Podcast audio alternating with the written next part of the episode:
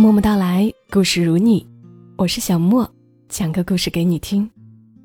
十几岁的时候，有一年，我常常去一个小小的图书馆，就是那种很简单的，有好些条桌，然后几排书架的那种小的图书馆。我记得窗外是一排香樟树，微风从窗户里吹进来。图书馆里的人总是不多。我常常是在吃过午饭之后就进去，然后选上几本书，看着看着就忍不住趴着睡着了。一抬头，窗外阳光温柔，已经是下午三四点的样子了。那时其实是什么都不太懂的年纪，对未来有些迷茫，却很难想到，往后过去这么多年，再难有那样。没有目的的看书、发呆、睡觉的时光了，所以反而常常怀念起来。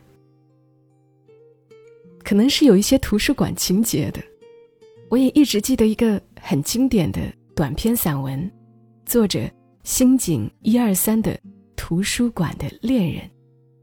短短的一篇，今天找来念给大家听一听，让我们在文字里安静一会儿。找一找坐在图书馆的感觉。图书馆的恋人，作者新井一二三。我十四岁那年，为了准备一年的高中入学考试，除了上课以外，很多时间都在图书馆里温习。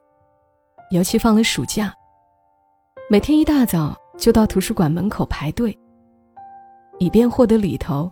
较安静的座位，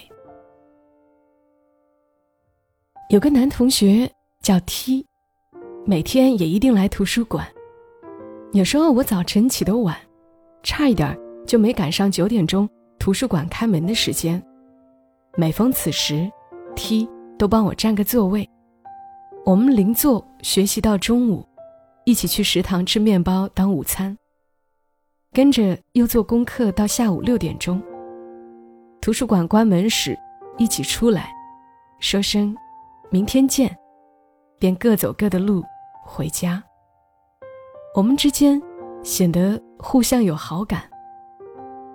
有一天，T 没有来图书馆，整整一天，我心里好像有了空洞。他怎么了？有事儿出去了，还是生病了？我感到很不安。第二天，我在图书馆见到 T，他并不说前一天为什么没有来，我也没有问他。我们照常坐在一起学习。到了中午一起吃饭，跟平时没什么两样。不过，我的感觉从此就不一样了。当时我没有明白到底是怎么回事儿。看到 T 的脸，我觉得口渴。跟他说话则心跳，找不到他时心中不安的很。远处发现的他，简直像有了光晕一般，在我眼里异常灿烂。这一切，都是从来没有过的。恋爱，忽然想到这两个字，我大为狼狈。之前我也喜欢过一些男同学，但是始终很理性。这一次。却好比得了病，或者说，被他施了魔法，自己无法控制各种生理反应了。我不由得跑到书库去了。虽然每天都来图书馆，平时很少进书库，里面很安静，很凉快。站在耸立的书架中间，我逐渐冷静下来。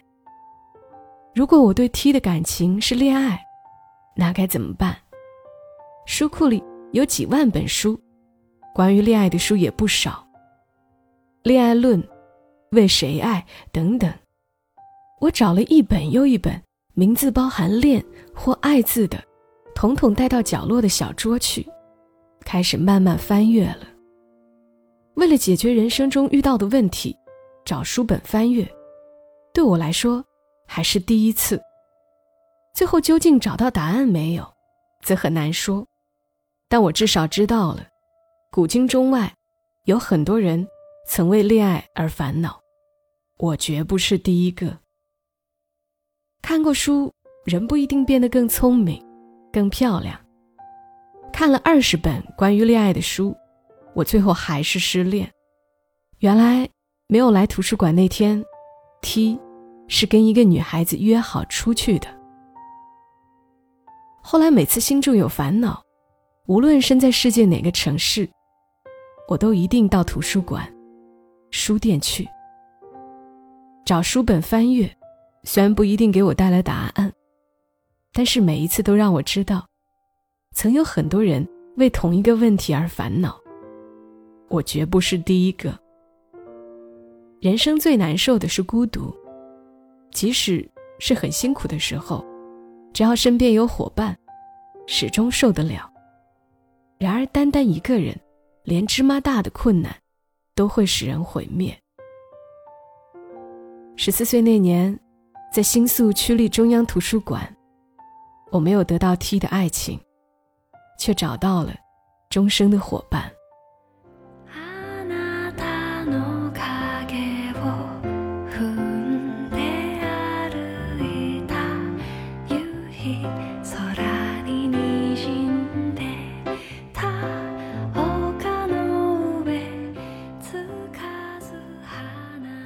读完这个小故事。